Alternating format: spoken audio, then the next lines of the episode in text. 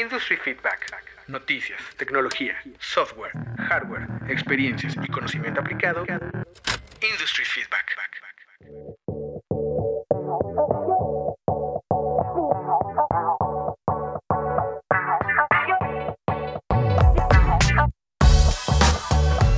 Hola, ¿qué tal? Buen día. Escuchas del podcast Shaded Coordinates. En esta ocasión me encuentro con mi amigo y compañero Alejandro Soto, ingeniero civil y BIMER de corazón. Mi nombre es Víctor Gómez, arquitecto. ¿Y en dónde estamos grabando, Alex? Desde Guadalajara, Jalisco, México, la tierra del tequila, el mariachi y... ¿Y, qué más? Porque hemos dicho varias cosas. vamos a repasar toda la lista de particularidades de este hermoso estado de México y el día de hoy hablemos de la jericaya. La jericaya, no sé, Vic, ¿A ti te gustan? ¿Es fan de la jericaya? Bueno, a mí me encanta, la verdad. Yo llegué aquí a conocerlas a Guadalajara hace siete años. Al principio pensaba que era algo muy parecido a un flan, por si alguien ha comido flanes caseros o un flan casero. Bueno, pues la jericaya también es un postre a base de, leche y huevo. Está muy rica, se la pueden comer calientita o recién, bueno, recién salida del refrigerador también sale, sabe bastante buena. Entonces, Muchachos, eh, escuchas, si ustedes vienen a Jalisco, no se olviden de probar su jericaya, la verdad es algo típico y bastante delicioso. Pues Alex, yo desde que nací, desde que tengo uso de razón, yo conozco las jericayas, así que la verdad es que sí me gustan. Qué bueno que tú al haberlas conocido, pues también les agarraste el gusto, porque a muchos sé que no les gustan. Es un buen postre. Y pues ya saben, jericayas, tequila, mariachi, cantinas, Tortas ahogadas. Hay, hay bastante, bastante. Muy bien, Alex. Y en esta ocasión tú vas a iniciar con las notas, creo, y nos vas a hablar acerca de algo que no es precisamente internacional, pero, pero sí, ¿verdad? Porque se trata de cómo es que México va a poder colaborar con otros países. Pues mira, Vic, eso va ligado a una entrevista que se le hizo a Federico Cerdas, CEO de Global Business, eh, en donde le preguntaron qué panorama o, qué visualizaba en México para los siguientes años. Y es internacional por el contexto en el que estamos viviendo, al igual que en México, en el resto del mundo, pues seguimos con este tema de la pandemia y seguiremos, aunque afortunadamente ya estamos saliendo del enclaustramiento o del aislamiento este, sugerido por las autoridades, pues vamos a pasar a la, a la etapa de la nueva normalidad.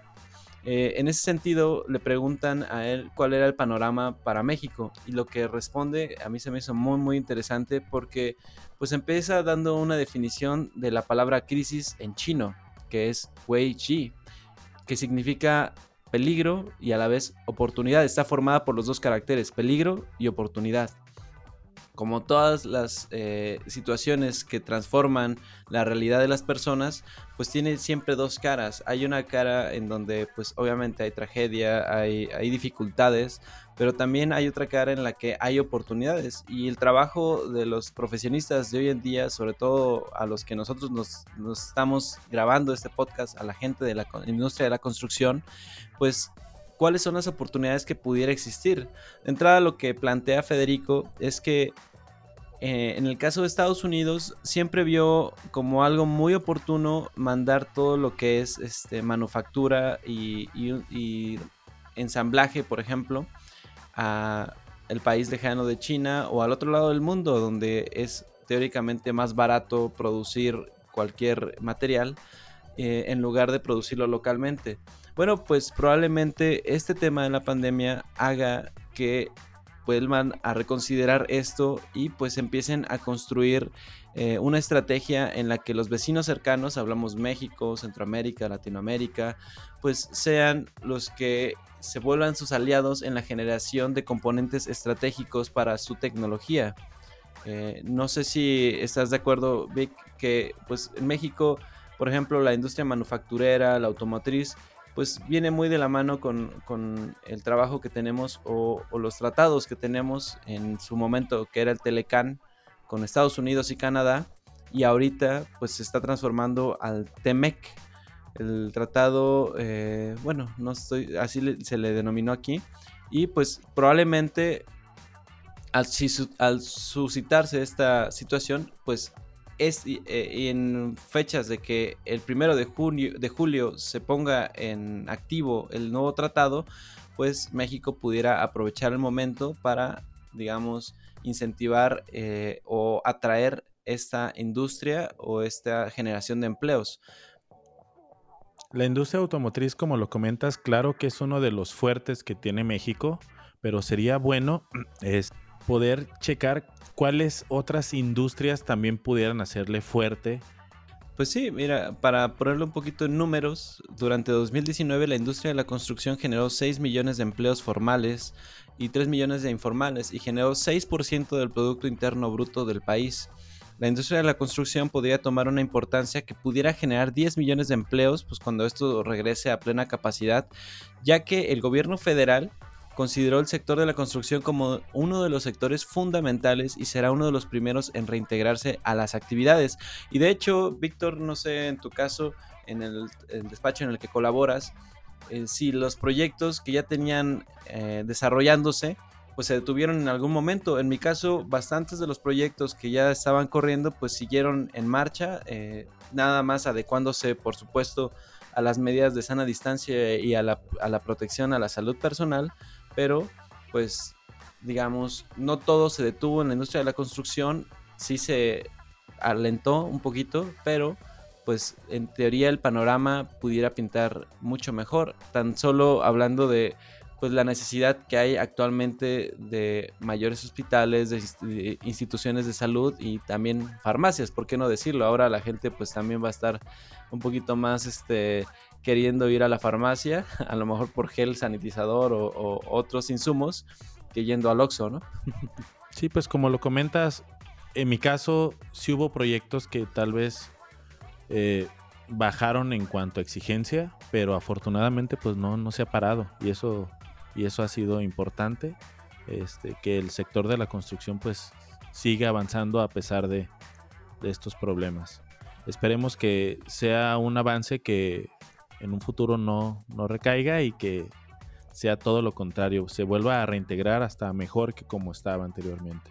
Y esperemos que esto eh, que pronostica Federico Cerdas para eh, la industria en México, en Latinoamérica, eh, pues sí se cumpla y por lo menos buscar eso realmente. No, no, esperamos aquí que haya milagros, ciertamente. Lo, lo, que tenemos que hacer es nosotros poner manos a la obra y pues mexicanos, latinoamericanos, también compañeros españoles porque pues sabemos, ¿verdad, Víctor? Que pues tenemos escuchas, bastantes escuchas en España y esa es una excelente noticia.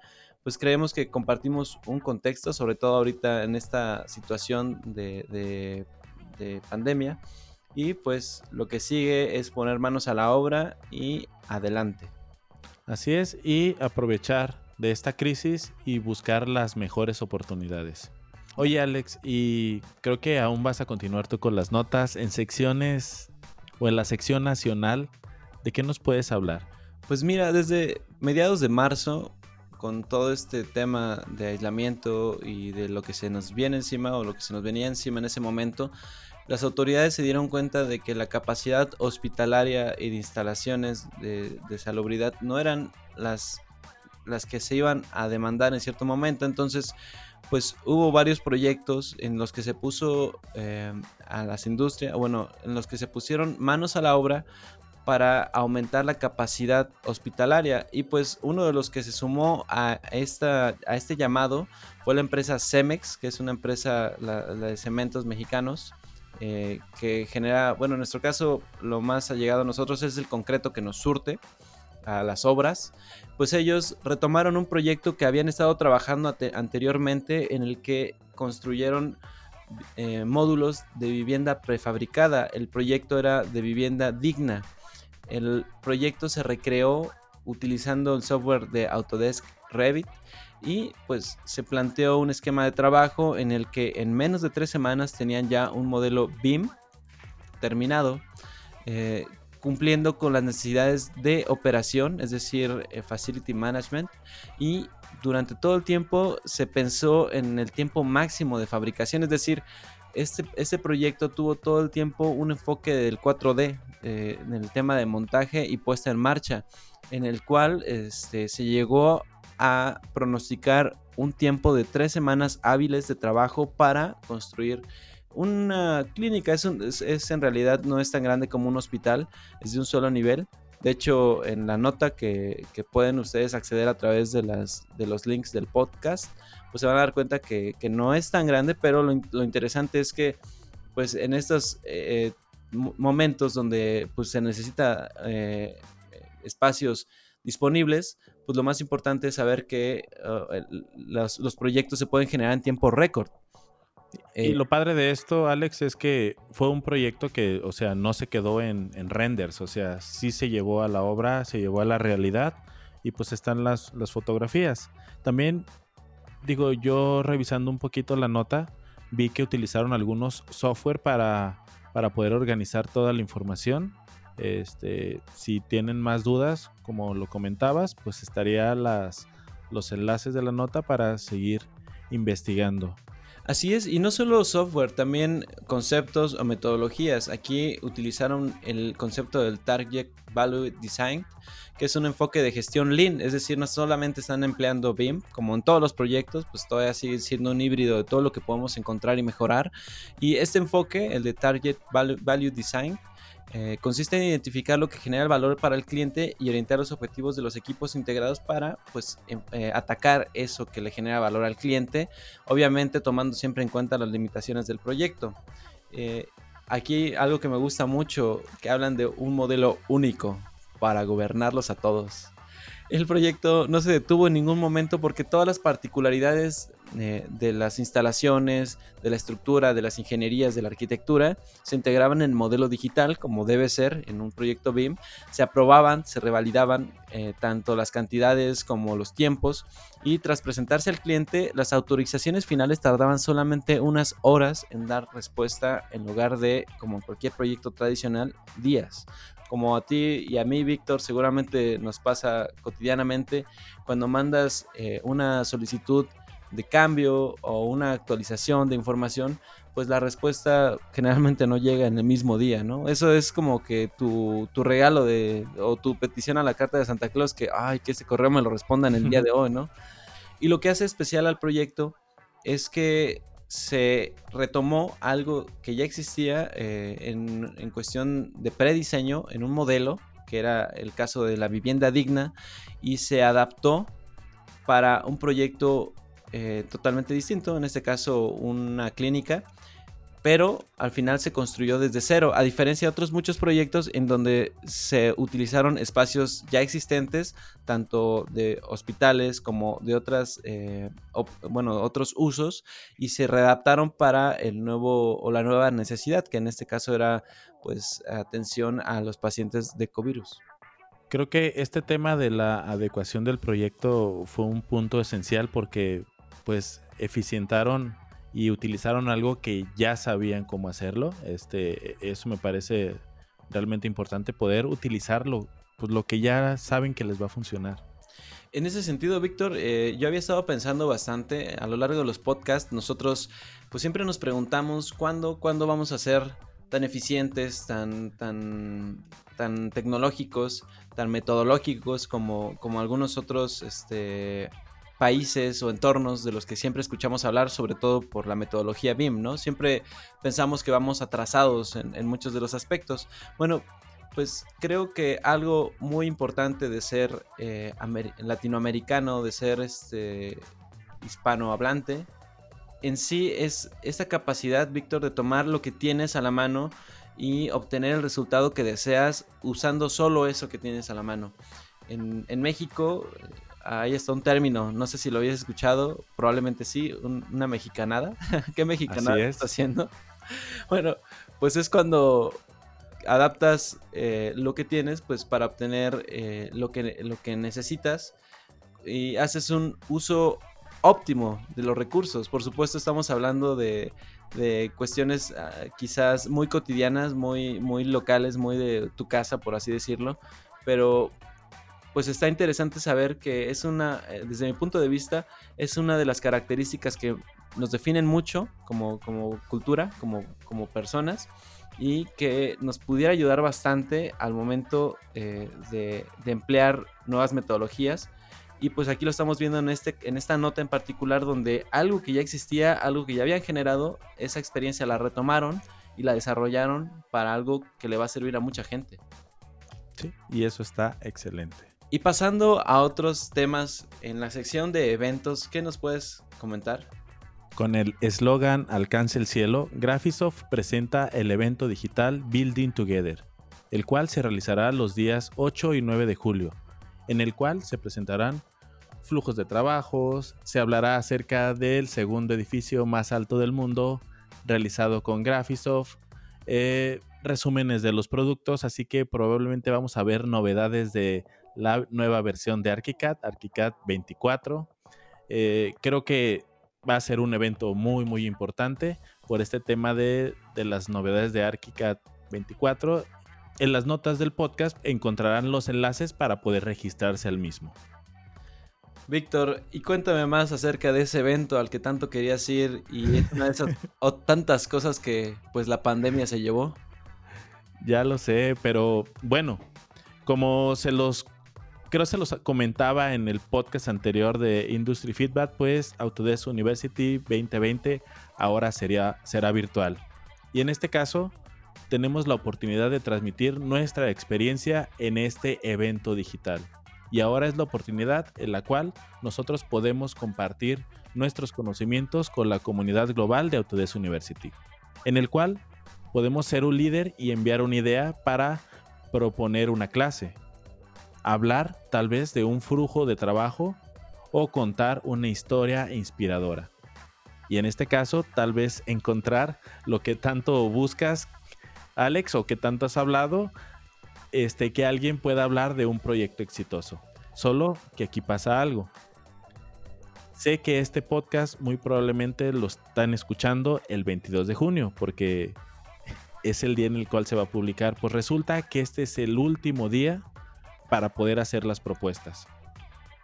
Posterior a ese día, seguirán otras fechas para seguir continuando con, pues, con la búsqueda de ser un orador en Autodesk University. Así que si están escuchando el podcast el 22 de junio, pues entren al link que les vamos a compartir en los enlaces del podcast para que puedan transmitir su experiencia y sus conocimientos este, siendo un orador de Autodesk University. ¿Qué te parece eso, Alex? Está genial que las puertas estén abiertas para aquel que, tenga algo interesante que compartir. Sabemos que eh, el cambio fundamental de BIM es que pues comparte, comunica, convence.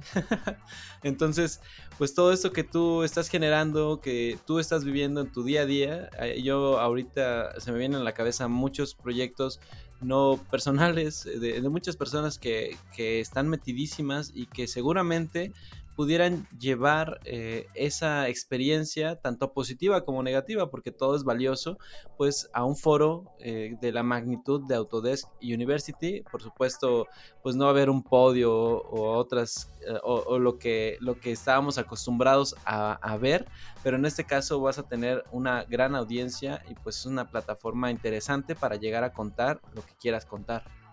Así es, y pues todo ha cambiado y debemos de adaptarnos teniendo en cuenta que estas, estas colaboraciones en Autodesk University podrán ser en varios idiomas y afortunadamente pues también están en español así que y posterior a esto pues va a haber una votación comunitaria para ver cuáles de las propuestas pues se van a quedar en, como clases o como historias en, en el evento de Autodesk University.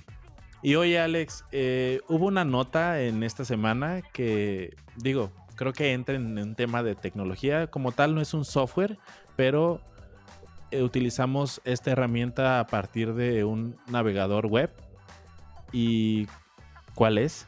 Así es, Víctor. La plataforma de dudas y respuestas y colaboración de HardClash se cambia a UpClash ahora van, a poder ustedes acceder y consultar todas las preguntas y que una comunidad de expertos o de colaboradores o participantes eh, en el modelado tridimensional, en la metodología BIM, pues les respondan claro, siempre formulando las preguntas y clasificándolas eh, en las diferentes eh, secciones que tiene la plataforma Upclash, ahora como se denomina, para ustedes. Víctor, me parece que tú ya tenías un perfil bastante, bastante activo en, en la plataforma. ¿Me puedes decir en qué nivel estabas? Pues no salgo de Ewok. yo, yo, yo quería ser un Jedi, este, pero... Un Sith pero- ¿no? un maestro Sith. pero, pero aún me falta mucho. Pero pues ya tuve la oportunidad de entrar a, a esta nueva dirección llamada Upclash. Y pues me di cuenta que pues básicamente es, es lo mismo. O sea, si de no ser por el nombre, la página se ve igual. Espero, digo, como todo, novedades, este, mejoras y pues que la herramienta pues siga funcionando. Digo, a veces eh, la he utilizado y pues me ha funcionado muy bien. No, tienes que utilizarla a diario, Víctor, para ser ese maestro de la fuerza que, que, que debe ser. Este, bueno, pues esa es la nota referente a Upclash. Ya saben, si han ustedes tecleado y no encuentran Hardclash, pues nada más tienen que cambiarle allí. Eh, probablemente ya estén haciendo muchas preguntas y pues no olviden de compartirlas por medio de la plataforma y pues también aquí al podcast nos pueden escribir y también ver las notas del podcast. Sí, Oye, Víctor, eso fue el tema de software. ¿Me podrías comentar además cuál es el nuevo... Bueno, hablamos de un hardware, pero más bien a mí esto me parece como eso que a los hombres nunca, nunca maduramos y en realidad solamente cambiamos de juguetes. Bueno, pues, ¿cuál es la nota que nos tienes? Eso de cambiar de juguetes. Si tú quisiste un ricochet cuando eras pequeño, de seguro cuando seas grande, pues vas a querer un dron. Exacto. Bueno, pues la compañía DJI lanza su nuevo dron llamado Mavic Air 2, el cual tiene un sensor de cámara de 48 megapíxeles y tenemos la oportunidad, la oportunidad de grabar videos de 4K a 60 FPS. Con su gran sensor podemos tomar mejores fotografías panorámicas, mantiene un diseño plegable como su predecesor, pero añade mejoras importantes, como lo había comentado, en la captura de foto y video. Además que tiene una mejor autonomía.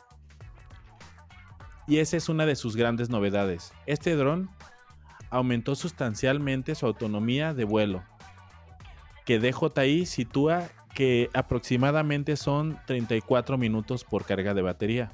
Esto se ha conseguido gracias al diseño de los nuevos motores y controladores electrónicos de velocidad. Así que Alex ya no vas a tener que volar este 10, 15 minutos, bajarlo, tener más pilas, cambiárselas, esperar a que las demás se carguen. Creo que, que con 34 minutos pues podrás hacer un muy buen vuelo, tomar unas muy buenas fotos o si eres topógrafo y lo utilizas para hacer fotogrametría, sabiendo que este tiene una mejor captura de video y de fotografía y que ahora tenemos más tiempo de batería o de autonomía, va a ser una muy buena opción para poder pues adquirirlo.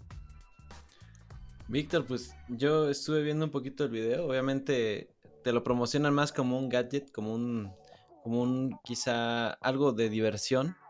Pero definitivamente las implicaciones o, los usos que se les puede dar a, a esos aparatos, eh, tanto en nuestra industria como pues, en temas de, de, cine, por ejemplo, los documentales, ahora las tomas que antes tenían que contratar a un helicóptero, ahora con un dron lo solucionan en cuestión de, de minutos, la estabilidad, todo eso es sorprendente.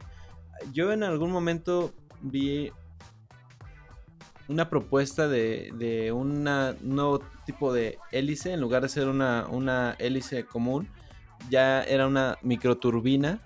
Estaba interesante, pues ya eso ya se parecía bastante, bastante a las máquinas de Skynet. Skynet, este, de la película de Terminator, Vic. Yo sé que a ti te gusta la de Robocop, pero la de Terminator. Y pues definitivamente el tema aquí de la autonomía, pues le da un poquito de respiro a, la, a las personas que, que, que, realmente utilizan esto como una parte de, de su trabajo, la fotogrametría. Oye Alex, y en esta nueva sección de educación sé que tú hiciste unas entrevistas para un evento que de hecho se publicaron en el podcast anterior de Industry Feedback. ¿Cuál fue ese evento? Así es, Víctor, la ArchiCAD Week en la que estuvimos en los webinars, obviamente virtuales, y también hicimos algunas entrevistas, en mi caso al tema de costos, en la unión del software Presto con ArchiCAD a través de tablas de Excel y en, eh, también el tema de servicios profesionales, pero hubo otro, otro par de temas muy interesantes como las buenas prácticas de modelado y los objetos. Y la generación de familias, ¿verdad? generación de familias. Bueno, objetos, porque familias son en Revit. Ah, de acuerdo, sí. Hay sutilezas, ¿no? De, de uno y otro software. Pues ya tenemos esta información disponible en la web todas las grabaciones de los webinars ya están arriba en la web y entonces si a ustedes les interesó algo y quieren consultar eh, más a fondo sobre la entrevista que nosotros presentamos en la edición pasada de Industry Feedback, pues ya pueden consultarlo directamente en la web a través de las ligas del podcast. Así es, ahí en las notas tendremos la publicación de estos webinars. Víctor, y para finalizar el programa, ¿qué bonus y qué impresionante bonus, debo decirlo, traes el día de hoy? Alex, para esto quiero hacerte una pregunta. El 13 de julio, en la mañana, ¿qué estabas haciendo? Pues mira, generalmente no tengo bien en la cabeza qué es lo que hago los sábados en la mañana, porque seguramente estoy despertándome después de una noche eh, de desvelo y, cervecitas, ¿por qué no decirlo? Pero en particular ese día estaba haciendo un examen de primeros pasos en Python, mis primeros pininos en Python. ¿Y tú, Víctor, qué estabas haciendo? Pues yo estaba visualizando un hecho histórico y era el lanzamiento que tuvo la NASA y la compañía aeronáutica SpaceX.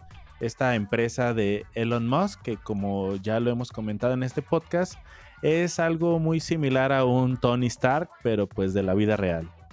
En el cual el cohete Space de SpaceX Falcon 9 con los astronautas de la NASA Robert Belkin y Douglas Hurley estuvieron a bordo de, de este cohete, el cual despegó en una nube de llamas naranjas y humo desde la plataforma de lanzamiento 39A en el Centro Espacial de Kennedy en Florida.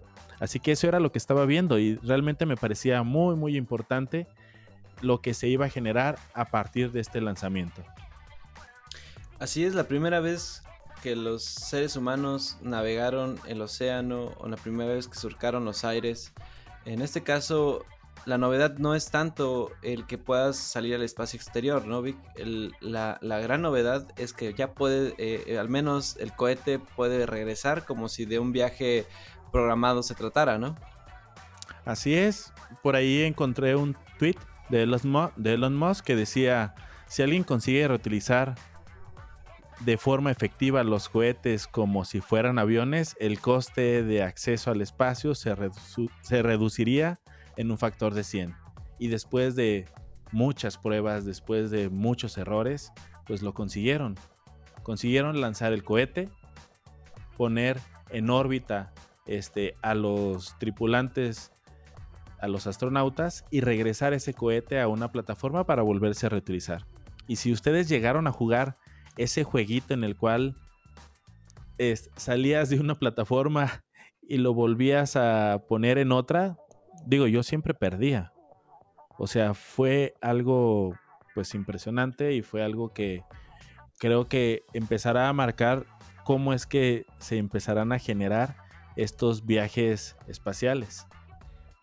No lo vi en particular en el momento, o sea, no lo vi en vivo, pero una vez que se volvió noticia eh, en el top, sí me tocó ver un poquito del video y de verdad es esos, de esas eh, sensaciones que te ponen la piel chinita, donde te das cuenta de, pues, lo, la grandeza a la que puede aspirar eh, un visionario, en este caso Elon Musk, que no creamos que es un ser superdotado y, y obviamente tiene muchos millones, que se generaron a, través de esto que dijiste tú y que me parece muy, muy importante recalcarlo, a, base de prueba y error y de no, darse por vencido. De hecho, si uno revisa la biografía de, Elon Musk, pues hay muchos puntos de su carrera en donde ha estado pues, al, borde de la quiebra. aún con toda la capacidad económica y toda la tecnología y todo el renombre que tiene, pues ha pasado por momentos muy difíciles y el resultado de eso pues es algo que, construye la historia. su nombre ya está escrito en la historia por haber logrado esto y es la primera vez, Víctor, sí, bueno, no estoy tan documentado al respecto, pero el tema aeroespacial estaba acaparado por las instituciones gubernamentales, en particular pues por Estados Unidos, Rusia, y China eran las, principales. Hay, hay más este, participantes, pero principalmente ellos como entes gubernamentales. Lo interesante, lo, lo genial, aparte de que el cohete regresa a la Tierra, es que es un particular el que lo está logrando y que esto, como sabemos, siempre cuando entran los particulares al mercado, bueno, pues o, lo convierten en un mercado realmente, pues empieza a volverse accesible para, para muchos otros, ¿no? Así es, así que creo que hay tantas cosas que nos genera la tecnología que pues anteriormente digo ni siquiera lo pensábamos que podía ser posible y creo que con esto pues tal vez no sé, a mí me da a pensar que después vas a poder pues comprarte un viaje para ir al espacio. Sí, pero pues a ver, paso a pasito. Primero Las Vegas, ¿no? Eso es lo primero y ya después al espacio, ¿no? sí, por ahora serán Las Vegas virtuales, así que. Las Vegas virtual.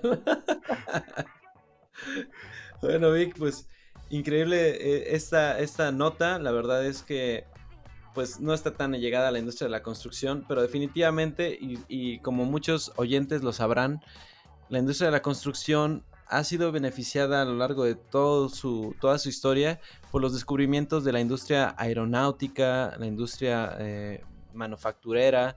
Eh, por ejemplo, BIM pues, es algo que se desarrolló primero para ensamblar piezas de, aparatos, inclusive de autos, y, de ahí se fue desarrollando hasta evolucionar a lo que nosotros ahorita queremos impulsar dentro de la industria de la construcción. ¿Cuántas cosas no nos tendrá este viaje o esta experiencia en un futuro y que nos van a salpicar, que nos van a llegar hasta nuestros escritorios, hasta nuestros proyectos, hasta la obra, eh, gracias a que gente como Elon Musk pues sigue soñando y sigue dedicándole sus milloncitos, ¿por qué no decirlo?, a, este tipo de eh, experiencias y apuestas. Tienes muchísima razón, Alex, y pues fue un gusto volver a grabar otra vez contigo. Víctor contra viento y marea, ¿verdad? Porque nada más como para hacer un, recuento, este, ya es temporada de lluvias, aparte de, aislamiento y todo, tenemos ahora tormentas en la ciudad de Guadalajara, que también es algo que luego mencionaremos como parte de las curiosidades de, nuestra hermosa ciudad. Y en una parte de la grabación, pues yo me tuve que salir a, a agarrar cosas que se estaban volando y Víctor tuvo que este, se me fue la luz. Se, le fue la luz, entonces. pues con pues, y marea, Vic. Cosas que suceden. Así que. Pues recuerden que pueden enviar sus comentarios al correo de Shaded Coordinates, el cual es hola arroba shadedcoordinates.com.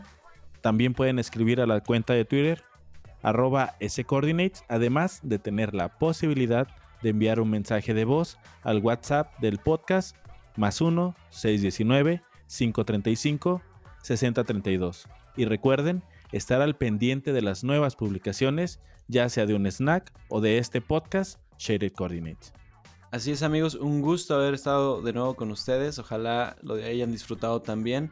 Recuerden que el futuro se comparte y pues por supuesto, compártanos esas dudas, esos comentarios, eh, esa retroalimentación es importante para nosotros y nos encanta este, volver a estar con ustedes. Muchas gracias desde Guadalajara, Jalisco, México. Saludos.